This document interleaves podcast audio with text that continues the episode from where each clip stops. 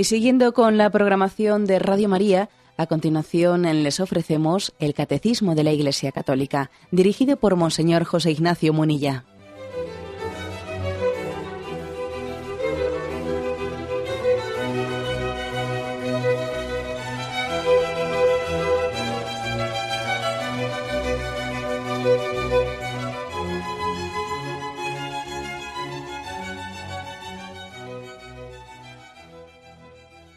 Cordial saludo a todos los oyentes de Radio María. Un día más, con la gracia del Señor, proseguimos el comentario del Catecismo de nuestra Madre la Iglesia.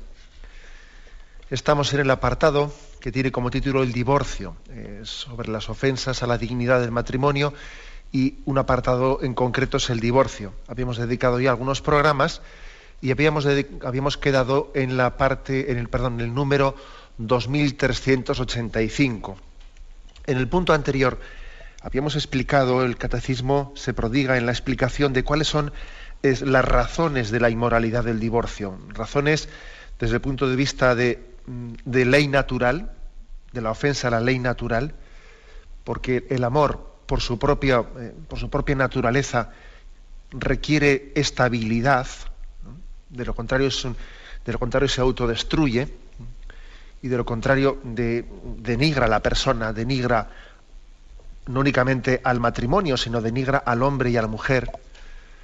Y por lo tanto, digamos que es contrario a la ley natural el divorcio y también es contrario a la alianza, a la alianza de salvación que Dios ha hecho con nosotros, que precisamente si algo la caracteriza es por ser comunión, por ser alianza. Dios se ha unido con nosotros. Decía y ayer ponía el ejemplo, ese ejemplo gráfico de que Dios se ha casado con nosotros, al hacerse hombre, ¿no? La encarnación es una alianza indisoluble. Dios no se ha hecho hombre por una temporadita y luego ha vuelto, no, no, se ha casado con nosotros, ¿no? Y casarse supone sufrir y supone compartir el destino. Dios ha compartido el destino del hombre, se ha casado con nosotros. Hasta el punto decíamos que la alianza sacramental, el matrimonio por la iglesia, toma esa imagen y dice, como Cristo se desposó con su iglesia, como Cristo se casó con nosotros, así nuestra unión es sacramento, imagen de esa unión. Por lo tanto, el punto anterior, lo que el programa anterior habíamos explicado razones de la inmoralidad del, divorcio. Bien, pero damos un paso más y en este punto, 2385, explica ciertas consecuencias que tiene el divorcio que que son tan dañosas para todos nosotros. ¿no? Dice, el divorcio adquiere también su carácter inmoral a causa del desorden que introduce en la célula familiar y en la sociedad. Este desorden entraña daños graves para el cónyuge que se ve abandonado, para los hijos, traumatizados por la separación de los padres y a menudo viviendo en tensión a causa de sus padres, por su efecto contagioso que hace de él una verdadera plaga social. Bueno, como veis, este punto dice un también. ¿eh? El divorcio adquiere también un carácter inmoral a causa del desorden que provoca pues, eh, en los hijos principalmente, pero también el daño que, causa al otro, el daño que causa a la sociedad. Dice que también, ¿eh? es decir, no exclusivamente. Quiere decir que que no es que eh, exclusivamente la razón de la inmoralidad del divorcio esté en el daño que causa en los hijos. O sea, hay, razones que ya no son mm, como estas, ¿no? sino que decíamos que es también una ofensa a Dios. Es una ofensa a que habíamos recurrido a Dios para pedir que Él bendijese nuestra unión y habíamos pedido en una alianza sacramental, poniendo allí a Cristo como testigo, ¿no? Habíamos pedido que Él sellase con, su, con su sangre en la Eucaristía que sellase nuestro pacto de unión y por lo tanto también ofendemos a ese Dios ¿no? que es garante de nuestra, de nuestra unión. Pero además que hay razones, digamos, de ofensa a la ley natural y, razones de, de, ofensa a la ley de Dios, pero además hay también cosas que todavía eh, agravan más las cosas, ¿no? Las agravan más. Algo parecido a lo que decíamos cuando explicamos la fecundación in vitro y decíamos la fecundación in vitro es inmoral porque, porque no respeta el lugar en el que Dios ha querido que la vida sea concebida y el lugar digno para concebir la vida es un acto de amor, no un acto de laboratorio. una técnica de laboratorio. Esa es la razón última. Pero también, aquí viene el también, también luego hay razones que se añaden, ¿no? Pues que el hecho de que fecundación in vitro, además de no respetar ese, ese lenguaje del amor antropológico, luego además tiene razones añadidas, como son el hecho de que, de que para poder obtener pues, un, una concepción viable, o sea, un niño que ha sido concebido in vitro viablemente, hay muchísimos abortos por el camino, por lo menos en un promedio de 1 a 14. O sea, para conseguir uno viable se han quedado 14 en el camino. Y, entonces eso todavía añade más razones ¿no? para la inmoralidad de. Bueno, algo parecido pasa aquí. He puesto el caso de la fecundación in vitro para que veamos que también en el tema del divorcio el catecismo ha reservado un punto pues para ver que todavía algo que clarifica la inmoralidad del divorcio es que tenemos muchos datos para comprobar por los efectos tan negativos que tiene. Bueno, antes de entrar un poco a describirlos, ¿eh? también eh, creo que hay que decir que existe toda una psicología, ¿eh? psicología del divorcio, si se me permite este término. Psicología del divorcio que creo que estamos, la estamos viendo eh, cuando en muchos países occidentales, como España, pues se está eh, afirmando pues, que el divorcio eh, hay que intentar facilitarlo, vamos, con, todas las leyes y las disposiciones para que, ya que tenemos un derecho al divorcio, así se, así se presenta la cosa, pues entonces hay que facilitar las rupturas matrimoniales, ¿no? Y hay que facilitarlas con una legislación que no sea que no entorpezca, sino que las cosas las facilite. Y ahí está la famosa ley de divorcio express, que fue promulgada en julio del 2005, que tenía como finalidad, eh, pues eso, facilitar el divorcio, eliminando trámites de separaciones previas, disminuyendo los plazos eh, y los requerimientos o sea, para alegar causas, no hay que alegar ninguna causa, la cosa toda fácil, etcétera, etcétera, ¿no? Esto, detrás de esto hay una psicología del divorcio. ¿A qué me refiero yo con psicología del divorcio?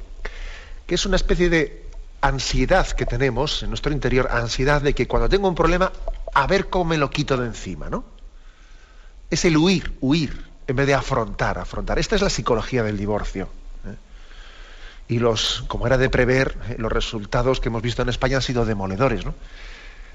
Y a pesar de que la ley entró en vigor pues en la segunda mitad del año 2005, pues se, dispararon ya en ese mismo año las cifras, ¿no?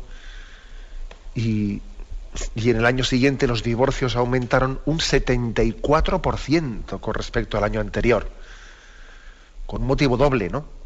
Por una parte, la mayoría de las parejas, en esa, en esa psicología del divorcio que digo yo, en la ansiedad de que estoy en un momento de chaparrón y entonces vamos a romper, como vamos a quitarnos de esto cuanto antes, ¿no? La mayoría de las parejas agarrándose a esa posibilidad que daba la ley del divorcio express, prescindieron el año siguiente ya ¿no? de la separación previa y accedieron directamente al divorcio.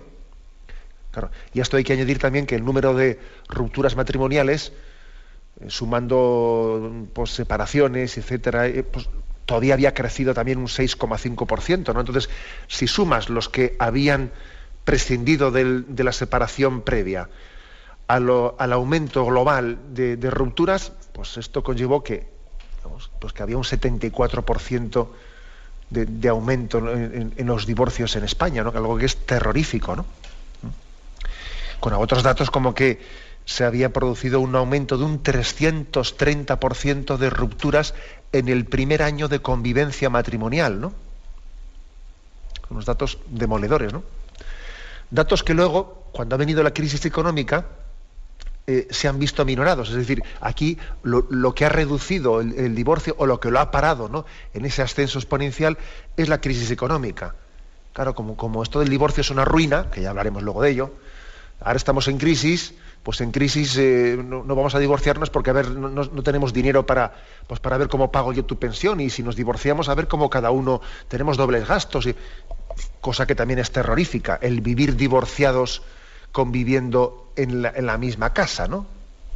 Es terrorífico. O sea, ha aumentado tremendamente, fruto de la crisis matrimonial, la figura de divorciados, cada uno con su pareja, pero compartiendo incluso casa. Terrorífico. ¿eh? Este tipo de leyes liberales, como la del divorcio express, pues suelen justificarse con el argumento de que, en el fondo, están limitándose a dar respuesta a una demanda ¿eh? es bueno, pues es dar un marco legal a las demandas sociales, ¿no? Y sin embargo, nuestra experiencia nos demuestra lo contrario, que las políticas familiares liberales, lejos de limitarse a proporcionar un marco legal a las realidades sociales con las que se encuentran, en el fondo están generando el problema, están promoviendo una mentalidad divorcista. O sea, la estamos promoviendo.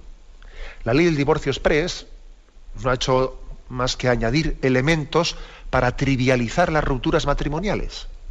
Vamos a ver, si, algo es tan fácil romperlo, es que vale muy poco. Esto, esto funciona así. Cuando, alguien no, cuando algo no cuesta nada romperlo, es que vale muy poco. Entonces, uno, de los datos terroríficos, que también lo, lo comenté, es que en España, por ejemplo, cuesta menos tiempo abortar que cambiar de compañía de móvil. O sea, tú dices, voy a cambiar de compañía de móvil. Empiezas a hacer gestiones por teléfono y te pasan un teléfono a otro. No, la parte contratante tiene que mandar, tiene que mandar esto, tiene que mandar la baja. Y, y los días que tú vas a tardar para que te consigan cambiar de compañía de teléfono son bastantes, vamos, bastantes menos ¿eh? que los que vas a tardar, mejor dicho, perdón, bastantes más, más días que los que vas a tardar en que voy a abortar, llamo por teléfono, pido cita, voy, aborto y ya está hecho. O sea, eso, eso no es normal. O sea, eh, cuando, algo, cuando algo cuesta tan poco el romperlo, es que por lo visto vale muy poco. O sea, e, este tipo de legislaciones, en el fondo lo que hacen es no tutelar un bien moral, que, que es el de la vida o es el de la o es el del matrimonio. Si algo, si uno se puede divorciar pues nada, entre que hemos tenido una bronca, entre que llamo al abogado y ya hay divorcio express, sentencia rápida, estamos divorciados, si todo eso puede ocurrir en el espacio de mes y medio, quiere decir que las autoridades no valoran ni un pimiento, no dan ninguna protección legal a la unión, al matrimonio, ¿no? Ninguna protección legal. O sea que ese tipo de legislaciones trivializan el matrimonio. La filosofía que tiene detrás es una cultura ansiosa y reflexiva, que en vez de hacer frente a las causas de los problemas, pues bueno, pues emprenden una huida cobarde. ¿eh? porque cobarde es no sentarse a hablar, no sentarse a hacer una terapia, ver los problemas, ¿no? Bueno, pues, y hay que decir que antes de la entrada en vigor de esa ley de divorcio express, cerca del 20% de las separaciones matrimoniales llegaban a recomponerse sin desembocar en el divorcio. Mira, solamente ya porque tuviesen la, necesidad ¿eh?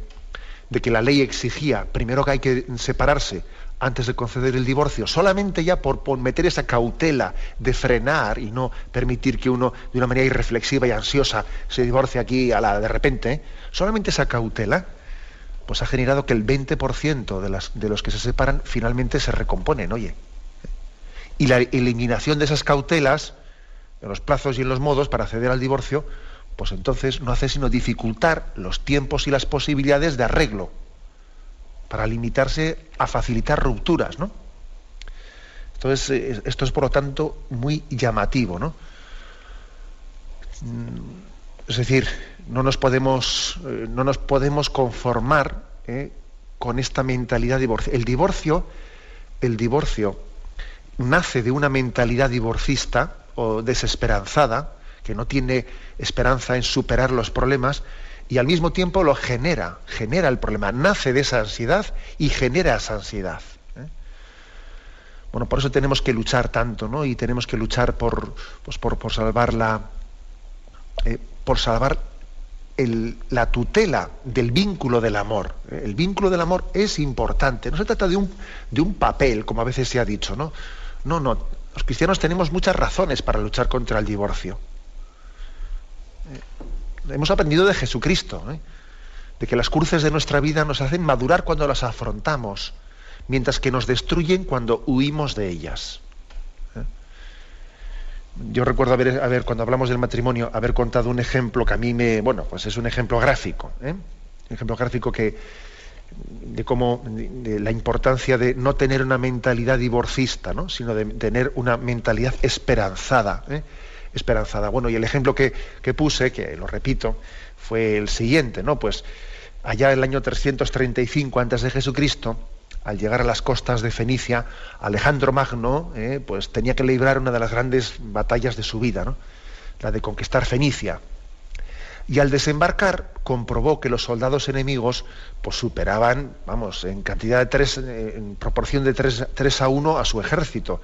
Era una gran minoría y encima ellos estaban detrás de las murallas, ellos estaban en las playas, alguien conquistaba aquello, ¿no? Y claro, y los hombres de Alejandro Magno estaban atemorizados y solicitaban retirarse. vámonos de aquí, que ya vendremos con refuerzos, vámonos de aquí, ¿no? Porque esta batalla no hay quien la cometa, ¿no? Habían perdido la fe en la victoria y se daban por derrotados, ¿no? Y fue entonces cuando Alejandro Magno decidió quemar las propias naves, dejando a sus hombres sin posibilidad de retroceso ante las murallas de Fenicia. De ahí viene el refrán ese de quemar las naves. Y fue entonces cuando aquellos hombres encontraron la motivación necesaria para saltar las murallas de Fenicia y ganar aquella batalla que la ganaron. Pero desde luego, si Alejandro Magno no hubiese quemado las naves, aquellos no ganan aquella batalla, porque no luchan con toda su alma, no luchan con toda su fuerza. Cuando veían que les tiraban aceite desde arriba, aceite hirviendo, les tiraban piedras, no se hubiesen empleado en, asaltar aquello, pero como sabían que o conquistaban aquello o, ahí se iban a morir porque los barcos para volver ya no los tenían, o sea, esto, esto también dice mucho de la psicología del divorcio. Cuando uno parte ya de que si tengo problemas puedo romper, entonces eh, eh, vas a romper. O es muy probable que rompas, porque no vas a luchar con toda tu alma. Cuando uno accede al matrimonio, ¿eh?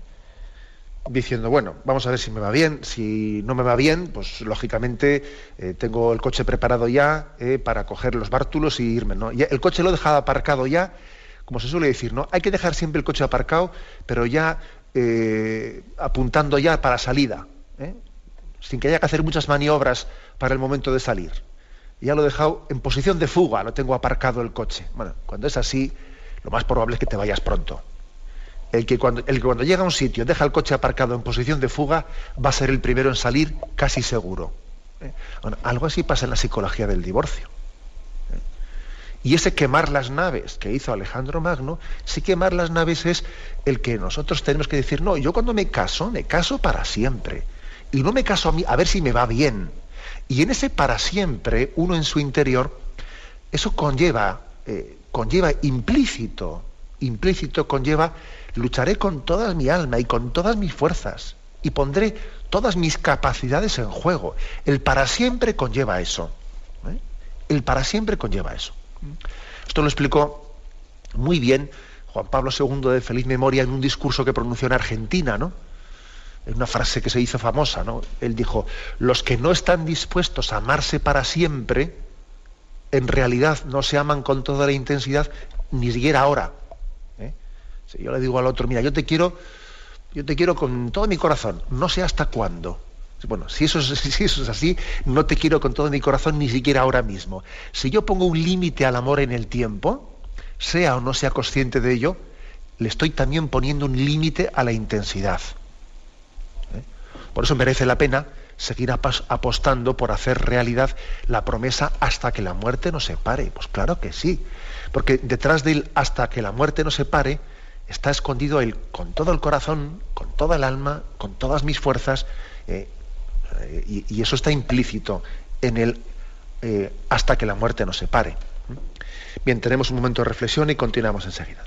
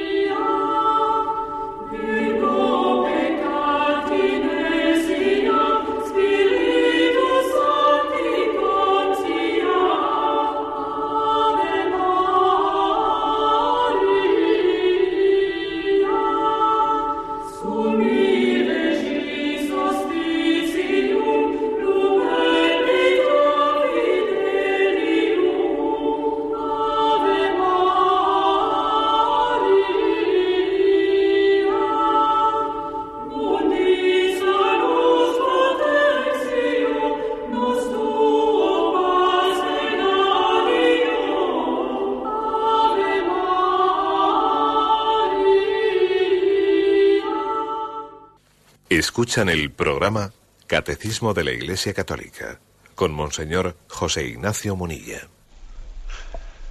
Continuamos la explicación del punto 2385 en el que nos encontramos.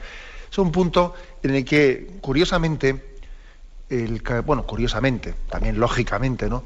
La doctrina de la Iglesia desciende también de los principios morales a iluminar también las consecuencias prácticas. O sea, veamos también en la experiencia de la vida cómo del divorcio se generan otros muchos males.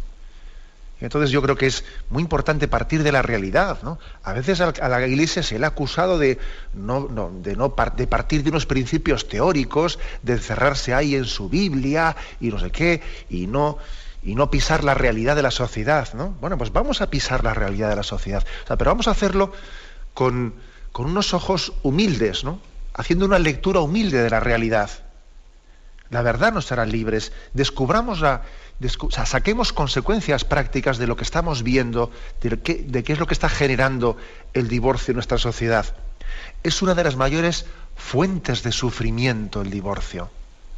Pocas cosas hay que hagan, que hagan sufrir tanto, que hagan sufrir tanto. Y, además es que yo lo entiendo, porque yo muchas veces lo, digo como experiencia personal en mi vida, ¿no?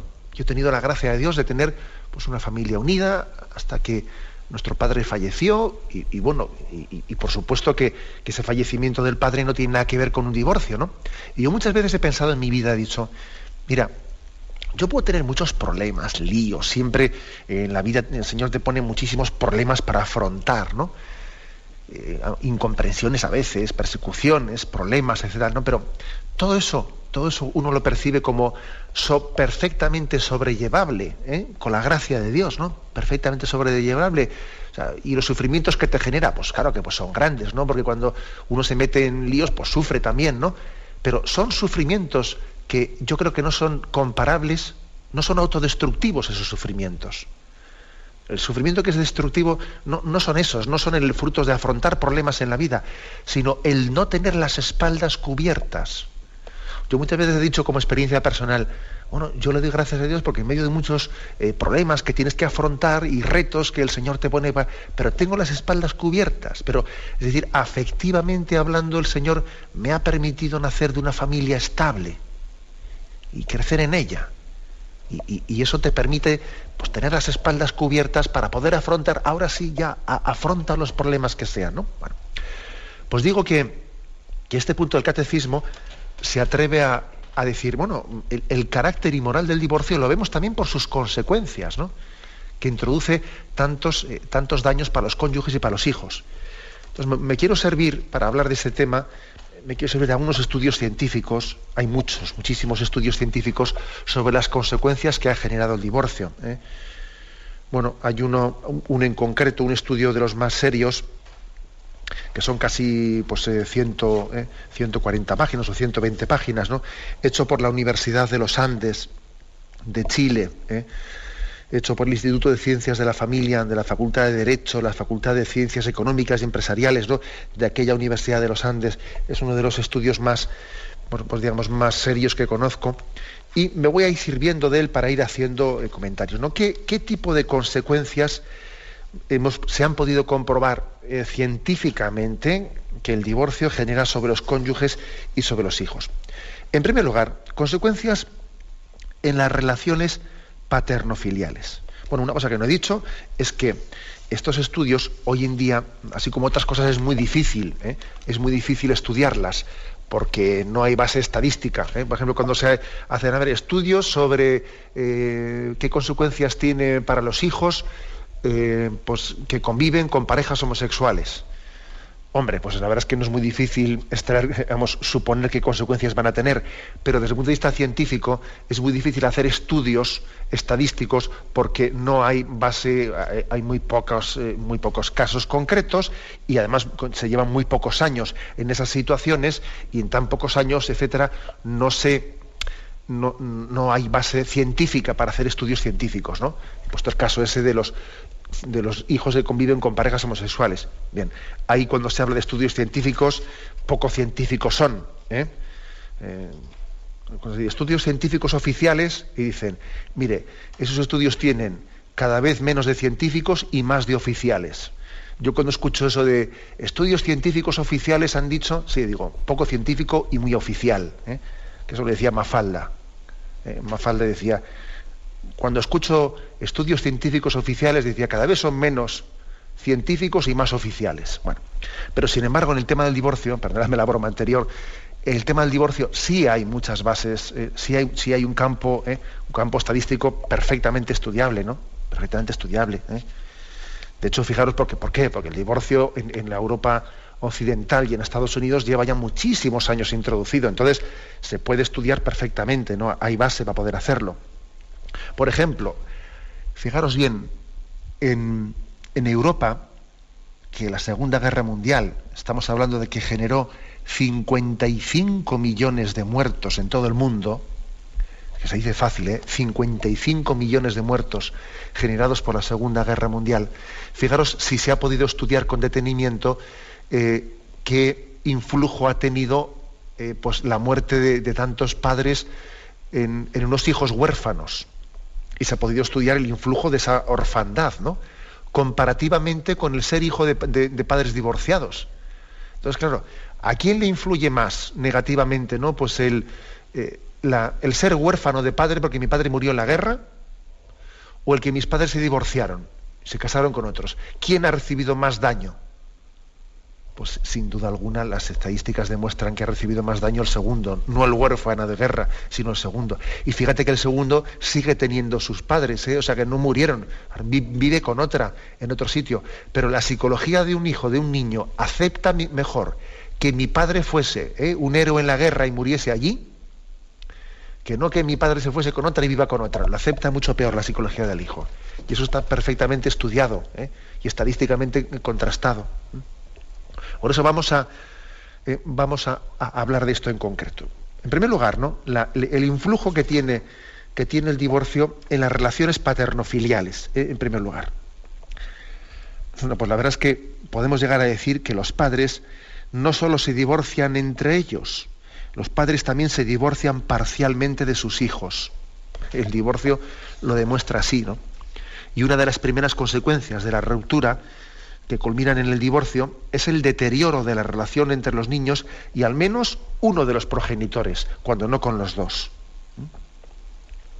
Y las madres divorciadas, a pesar de sus esfuerzos, no logran dar el mismo nivel de soporte emocional a sus hijos que las madres casadas que conviven con sus maridos. Es que es imposible. Es que ¿cómo les van a dar el mismo soporte emocional? Porque en principio tienen que empezar a cumplir dos roles simultáneamente, ¿no? El de padre y madre. Y esto compromete su propia estabilidad emocional. ¿eh? Y hace que se descuide funciones, la disciplina, el control. Es muy fácil, ¿no? Es muy fácil. ¿eh?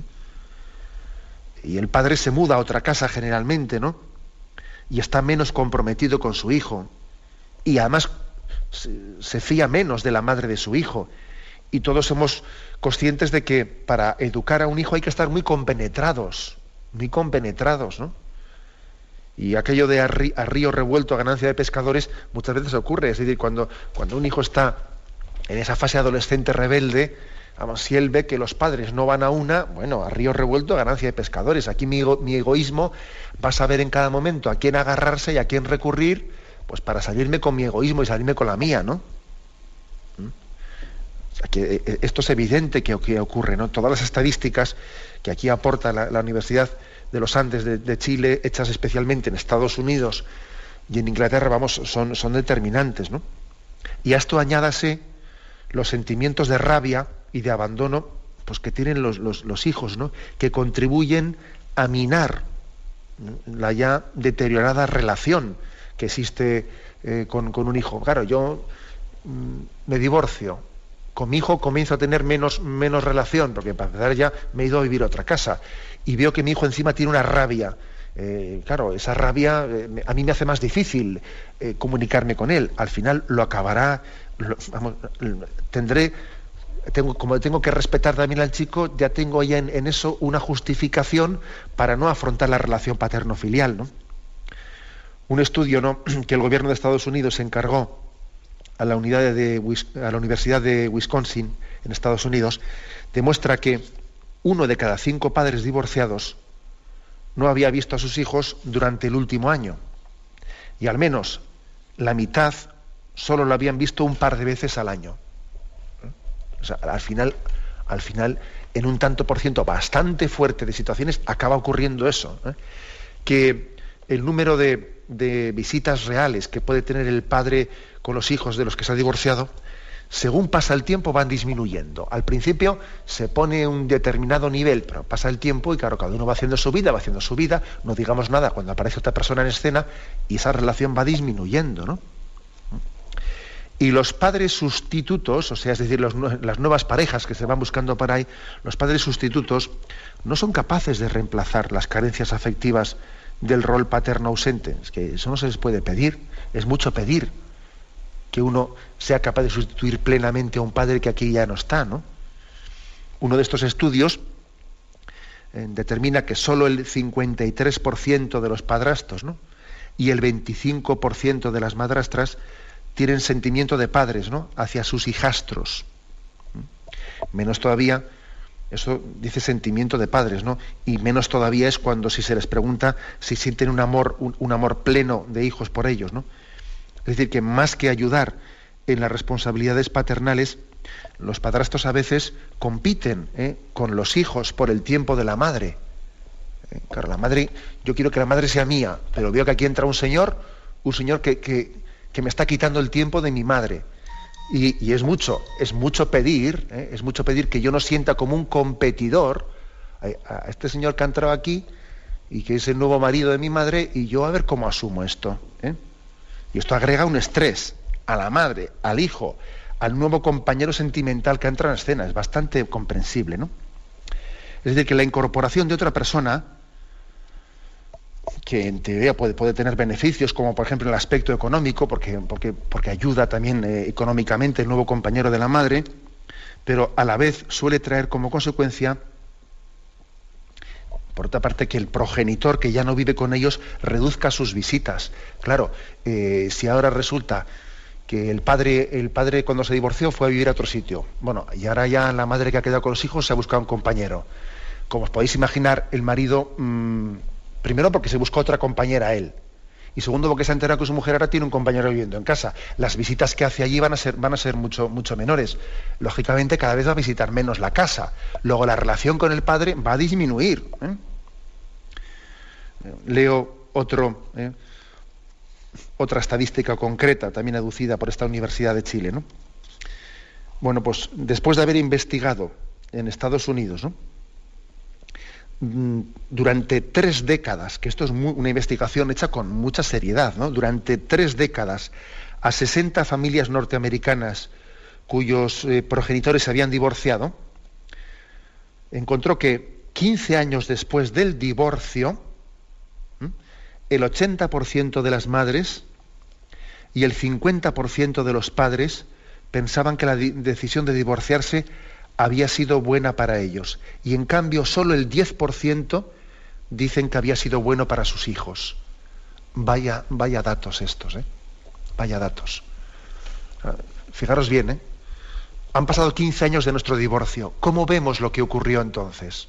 entonces, el, el 80% de las madres dicen, bueno, pues fue bueno para mí divorciarme porque yo era maltratada.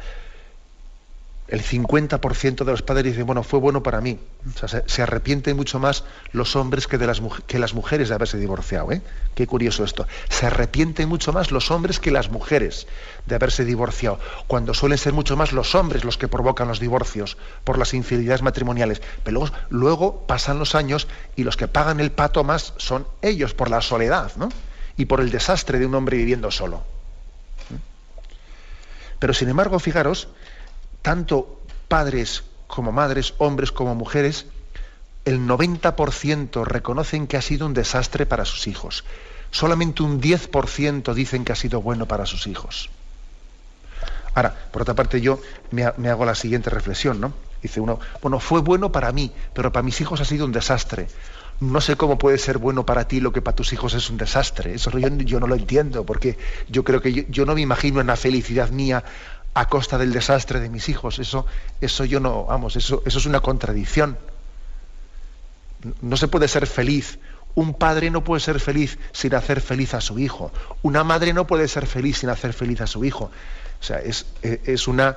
Eso es como cuando se reivindica mi derecho a ser madre frente al derecho del hijo a nacer. Oiga, eh, no, me haga esa dicotomía. Eh. en fin, son, son, como veis, por lo tanto, encuestas y estudios que, que dan mucho que pensar. Tenemos un momento de reflexión y continuamos enseguida.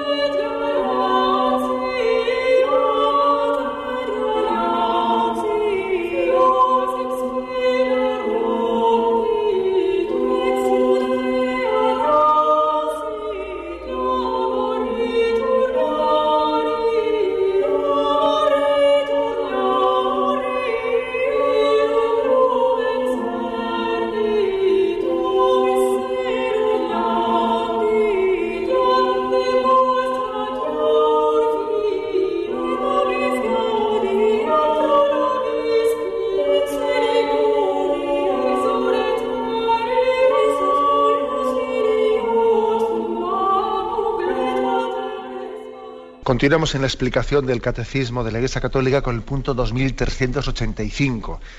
Es un punto que entra sobre las consecuencias dañosas que tiene el divorcio para la familia, no únicamente para la familia, sino para el influjo en los hijos, el influjo en el cónyuge, el influjo en la sociedad. Y hemos dicho, eh, basándonos en unos estudios de la, de la Universidad de, Chile, de los Andes de Chile, hemos hablado de del influjo en las relaciones paternofiliales. En segundo lugar, vamos a hablar de la, del influjo, la interacción social de los, de los hijos de padres divorciados. Es decir, qué influjo tiene el divorcio en, la, en las relaciones sociales de los hijos, que cuyos padres han divorciado. Eh, ¿Qué influjo hay en, en, cómo esos hijos se relacionan socialmente? ¿no? Bueno, está claro, esto hay que decirlo por delante, ¿no? que, que el divorcio de los padres no va a determinar totalmente la conducta y el comportamiento de los hijos, porque no siempre es libre. O sea, que aquí cuando hablamos de estadísticas, pues lógicamente estamos hablando globalmente de datos y habrá casos pues, eh, totalmente excepcionales, ¿no? Para todo. ¿eh?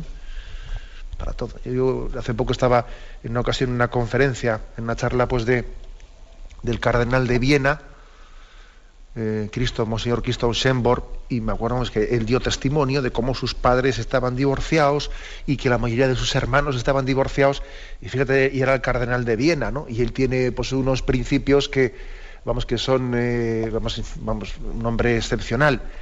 Quiere decir que, por supuesto que luego cada uno, ¿eh? en su vida es libre y, y, puede conducirse pues con la gracia de Dios de una manera o de otra. Pero pero evidentemente influye, ¿eh? influye de una manera muy grande, ¿no? Entonces no se trata, cuando hablamos de, estas cosas, no es con la intención de estigmatizar. Ah, mira, este es hijo de divorciado, luego este no sé qué. No, no, no se trata de estigmatizar a nadie, ¿eh? sino de alertar sobre las situaciones de riesgo en las que se les coloca a los menores. Varios estudios señalan que la ruptura eh, familiar conlleva una peor aceptación social debido a que las relaciones paterno-filiales promueven una inseguridad. Es decir, es mucho más fácil que, los, hijos de, de, las parejas divorciadas se sientan menos aceptados en la sociedad o se sientan peor, ¿eh? peor integrados en ella. ¿Por qué? Pues porque, claro, si no he encontrado un hogar unido en el que yo tenía derecho a tener unos padres unidos, ¿no? Entonces, si no me he sentido acogido en el seno familiar, es muy fácil es mucho más probable, según estas estadísticas, que también ¿eh? después, pues en, esa socialización que yo tengo que hacer, que allí también me sienta acogido. Tienen eh, una sensación de que son peor aceptados socialmente. Y también hay otros muchos índices que son, que son muy traumáticos, ¿no?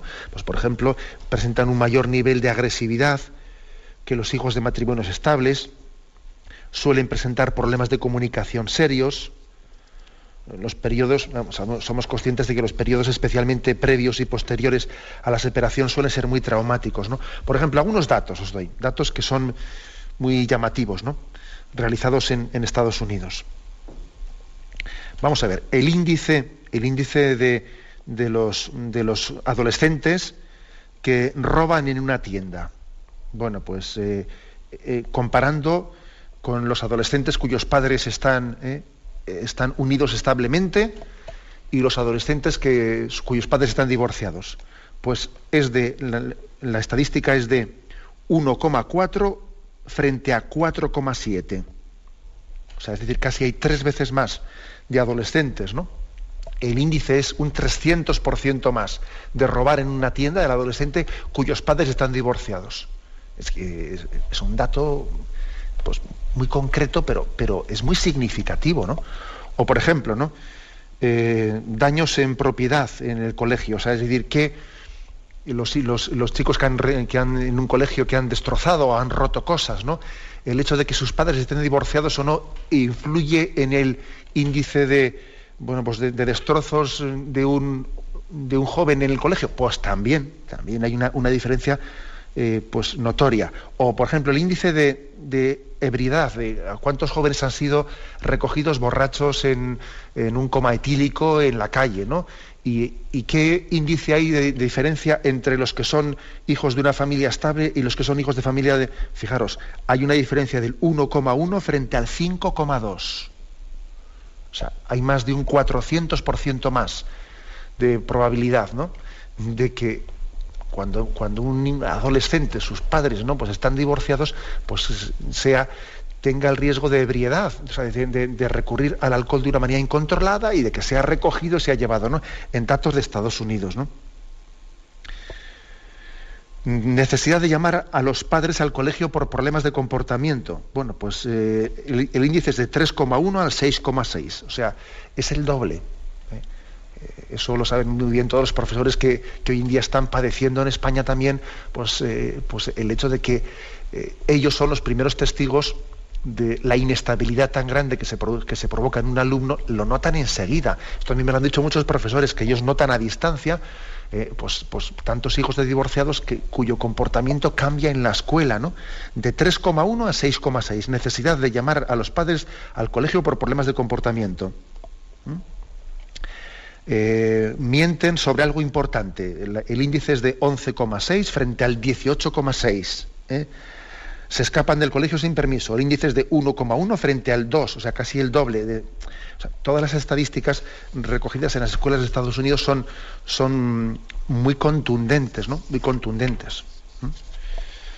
Y bueno, y vamos a ir desgranando poco a poco, ¿no? Más, más casos, pero, pero verdaderamente mm, tengamos cuenta tengamos en cuenta que es una gran injusticia la que se comete con los hijos en el divorcio, una gran injusticia.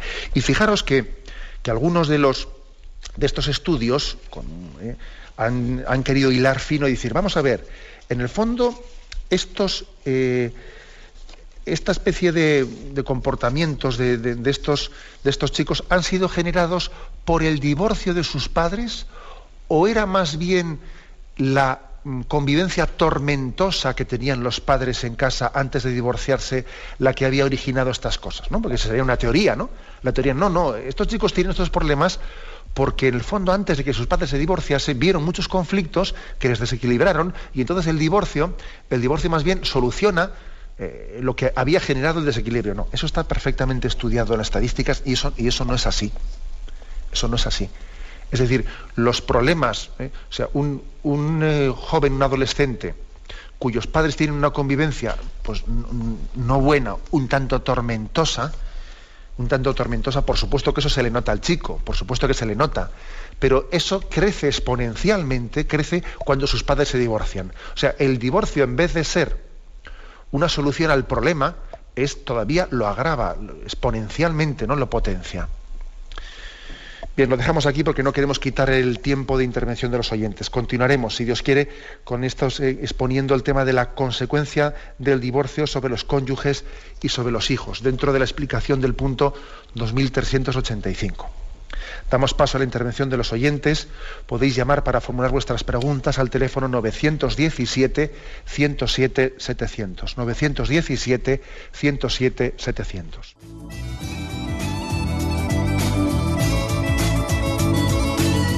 ¿Le gustaría tener sus programas favoritos de Radio María en CD o DVD? Ahora es posible.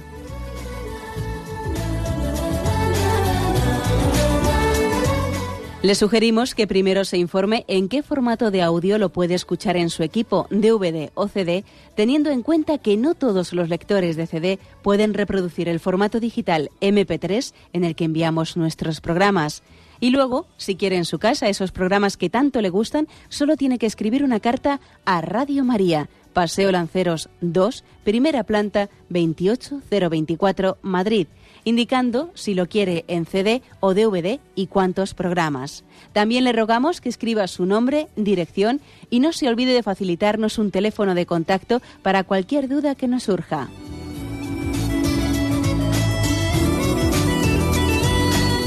Radio María, más cerca de usted.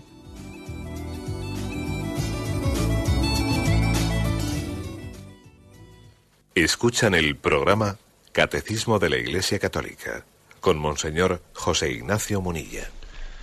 Sí, buenos días, ¿con quién hablamos?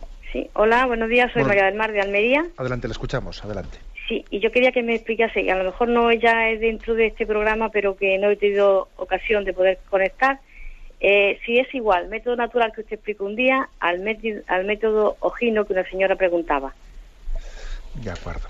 Mire usted, sí, le explico brevemente dentro de los, los métodos naturales de la regulación de natalidad, que son eh, aceptados por la Iglesia, que son conformes a la ley natural, porque no violan la, ley natural, sino que Dios mismo ha querido que, el, que la mujer no sea siempre fecunda, sino que tenga un ciclo en el que hay días de fertilidad e infertilidad, con lo cual los métodos naturales no consisten en, no son una agresión a la ley natural de Dios, ¿no? sino que es disponer de las mismas facultades y posibilidades que Dios ha puesto en la naturaleza. ¿eh? Los métodos naturales consisten en es un método de autoobservación, de conocimiento de cuándo la mujer es fértil o no es fértil. Entonces, bueno, pues el método Gino es un método que está basado en, el calendario, en el calendario. ¿eh? suponiendo que, el ciclo de una mujer sea regular después de la ovulación tantos días, etcétera, como os podéis imaginar, yo no soy médico y hablo un poco pues en términos eh, generales, pero no, hay, eh, hay métodos naturales mucho más modernos y mucho más exactos que el método del calendario, que el método ojino, porque además, en la medida en que también esta sociedad industrial eh, según tengo entendido por, muchas conferencias que he escuchado a algunos médicos, cada vez los ciclos de la mujer suelen ser más irregulares, pues por motivo de que vivimos una sociedad muy estresante que va creando muchas irregularidades en los ciclos. ¿no? De ahí que los métodos naturales que hoy en día se enseñan en los centros de orientación familiar, de inspiración cristiana o respetuosa con la ley natural no suele ser el método Gino, ¿eh? sino suele ser otro tipo de métodos como el método Billings o el método sintotérmico que consiste en la observación del moco cervical o en la toma de temperatura, que es muchísimo más exacta, eh, infinitamente más exacta que el método Gino. ¿eh? Hoy en día no se enseña en ningún centro el método Gino, sino que también en, el, en la autoobservación y en el conocimiento se ha adelantado muchísimo. Y entonces yo, invito a, todos aquellos que, desconozcan y, que necesiten también pues, poder mm, tener conforme a la, a la, moral católica una necesidad, sea, una necesidad de regulación de la natalidad, bien sea para buscar ¿eh? la familia que les cuesta encontrar, lo que tienen problemas de infertilidad, o bien sea para eh, posponer y regular la natalidad, pues que nos acerquemos a estos centros para el conocimiento de los métodos naturales de la regulación de natalidad. Adelante, hemos pasado a un siguiente oyente. Buenos días. Buenos días, padre. Mire, yo quería consultarle, muchas gracias por su programa. Eh, tengo cinco hijos. Mm. El primero mm, se casó por la iglesia, pero resulta que no puede tener hijos. Eh, le han hecho tres veces la examinación en vitro y no ha conseguido nada. Mm. Ellos dicen que como se quieren no es pecado. yo para mí la iglesia no lo, no lo acepta. La, la segunda se casó también por la iglesia, pero no practica. Entonces tienen una niña y, y yo mm, pienso, ¿qué educación la van a dar a esta niña si ellos no practican ni van a la iglesia ni nada? Nosotros la llevamos a la iglesia y hacemos lo que podemos. La tercera eh, estuvo conviviendo con, un hombre, con un hombre casado de 17 años. Por fin se ha casado, pero claro, no se ha podido casar por la iglesia, se ha, se ha tenido que casar por... por civil. Eh, eh, mm, por el otro, digamos. Sí, por el juzgado, sí. Por el juzgado. Eh, la, la, siguiente, digamos, este, esta, que le digo la tercera, está es casado con una hija, con unos problemones impresionantes, pero y, y al fin se casó. La, la cuarta está viviendo con otro mm, separado que tiene también otra hija del otro matrimonio y no se han casado y han decidido tener un hijo con este. Ni están casados ni nada. Mm, la niña sí está bautizada porque mm, yo les animé a que la bautizaran y la bautizaran. Pero ahí está el problema. Si no se han casado, si no mm, practican, si no nada, ¿qué educación va a recibir esa hija? El quinto eh, se va los fines de semana, las vacaciones y todo a convivir con su novia por ahí y además al fumar un poquito de porrito que mm, yo le aconsejo, a ver, ¿qué puedo hacer yo? Porque yo estoy angustiada, amargada de todo, dolorida, todo el día me, me, tiro llorando ante el Santísimo, ¿qué puedo hacer? ¿Qué me puede iluminar el Señor? ¿Qué puedo hacer por estos hijos? Porque están contra la ley de Dios todos. Mire usted, la verdad es que yo estoy convencido que usted con ese celo, ¿eh? celo de madre, ¿eh? Y de luchadora que tiene, estoy convencido que estará haciendo usted todo lo que puede hacer por ellos. ¿eh? Porque bueno, usted ha hecho un repaso de los cinco, que parece usted que es la madre de los cebedeos, ¿no? Entonces la verdad es que yo creo que en ese repaso que usted hace de los cinco, cada uno de ellos ha tenido un sufrimiento distinto para usted. El uno que se va con la otra y fuma porros, el otro que se junta con no sé quién, el otro que tal, el otro que cuál, el otro... Yo creo que en ese sufrimiento que usted expresa, está también eh, el sufrimiento de ver cómo mm, esta mentalidad liberal, ¿no? liberal, desestructurante del matrimonio, que nos la han metido en nuestra cultura secularizada, yo creo que en gran parte el tema de los medios de comunicación ha tenido una influencia tremenda, tremenda, ¿no? O sea, en la difusión de una mentalidad liberal, el desprecio al matrimonio, el desprecio de la vida, ¿no? O sea, yo creo que aquí ha habido una, un bombardeo por tierra, mar y aire, ¿no? Porque claro, usted con el tipo de educación que le habrá dado a sus hijos, que nos lo imaginamos eh, oyéndole hablar, ¿no? O sea, e-, es impresionante ver cómo le pueden a uno robar a robar sus hijos, porque claro, eh, e-, ese tipo de mentalidades suponen que a usted le han robado moralmente a sus hijos, ¿no? Y, y eso es una llamada de atención hacia una, hacia una sociedad que no eh, que no está priorizando que sean, que puedan ser los padres los que transmiten a los hijos, sino que parece que al final un hijo es educado más en la televisión, en la calle, aquí o allá, ¿eh? tiene más, se, le da más facilidades para transmitir valores a esos medios extrafamiliares que la propia familia. Es un caso práctico el que usted, el que usted dice, de cómo de cómo en vez de haberse potenciado ¿no? la, la, capacidad y los instrumentos para que sea la familia la que eduque, o sea, resulta que, que se nos ha metido un enemigo en casa, ¿no? Robándonos a los hijos. Ahora, ¿usted qué, debe de hacer? Pues mire, usted, usted continúe delante del Santísimo, como dice usted, plántese de rodillas, continúe orando por ellos, y además usted en cada uno de los casos ha hecho bastante, porque está claro que usted quieta no ha estado. ¿eh? Usted quieta no ha estado. Usted, aparte delante del Santísimo, ante un nieto ha hecho esto, ante el otro ha hecho lo otro. O sea, usted quieta no ha estado ni un momento, ¿no? Luego bendiga a Dios, ¿no? Porque Él le dé el coraje de la lucha y continúe usted de rodillas ante el Santísimo y presente y, presente y cariñosa y paciente y agente al mismo tiempo ante sus hijos. ¿no? Yo creo que en, esa, en ese equilibrio entre de rodillas ante el Santísimo y de pie con firmeza y con cariño y paciencia ante sus hijos, pues Dios le bendecirá. Porque hay cosas que caen por su propio peso o por la ley de la gravedad. ¿Sabe usted? Van a acabar cayendo. ¿eh? Bueno, que sea muy brevemente, damos paso a una última llamada. Buenos días. Buenos días, perdone que no me, que no me identifique. Es un desahogo y una puntualización sobre la forma de regularizar los cristianos divorciados. Eh, tengo constancia, porque estoy en un grupo de oración, que hay sacerdotes, aunque sean los menos, que sí que dan la absolución y permiten a los divorciados, eh, eh, o sea, la Eucaristía. Mm. Esto entiendo que es una puerta falsa para reconocer el divorcio, para darle una salida. Por otra parte, la forma ortodoxa, según la doctrina de la Iglesia, de regularizar esta situación, pues no se acepta. Lo vivo muy de cerca dentro de, mi familia y, estos cristianos en esta situación se sienten bastante discriminados y apartados de la iglesia. Es así. Yo vivo esta controversia personal muy fuerte en casa y me trae muchos problemas. Nada más, monseñor. Bien, la verdad es que yo pienso que, claro, que existirán casos de infidelidades, ¿no? Evidentemente, si se dan esos casos de esos sacerdotes que actúan así, están actuando de una manera infiel y además están haciendo dueños de una doctrina moral de la cual ellos no son dueños, ellos son administradores. Nosotros no somos dueños de la doctrina moral católica para cambiarla, ¿no? Somos administradores, luego actuaríamos infielmente, ¿no? Yo creo que lo que nos hace felices, ¿no? ante, ante el Señor es ser humildes. Yo ayer hablaba de la espiritualidad humilde de quien no se acerca a la comunión, de quien eh, acepta su su contradicción, que estoy viviendo una situación que no es la que el Señor dice en el Evangelio, acepto, ahora mismo no me veo con fuerzas para cambiarla, acepto mi situación y voy a ir caminando hasta que el Señor me dé luces para otra cosa, voy a ir caminando por la espiritualidad de la humildad. Por ese Señor, yo no soy digno de que entres.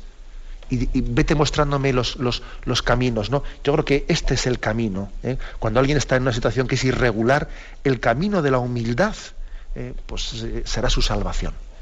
Me despido con la bendición de Dios Todopoderoso, Padre, Hijo y Espíritu Santo. Alabado sea Jesucristo.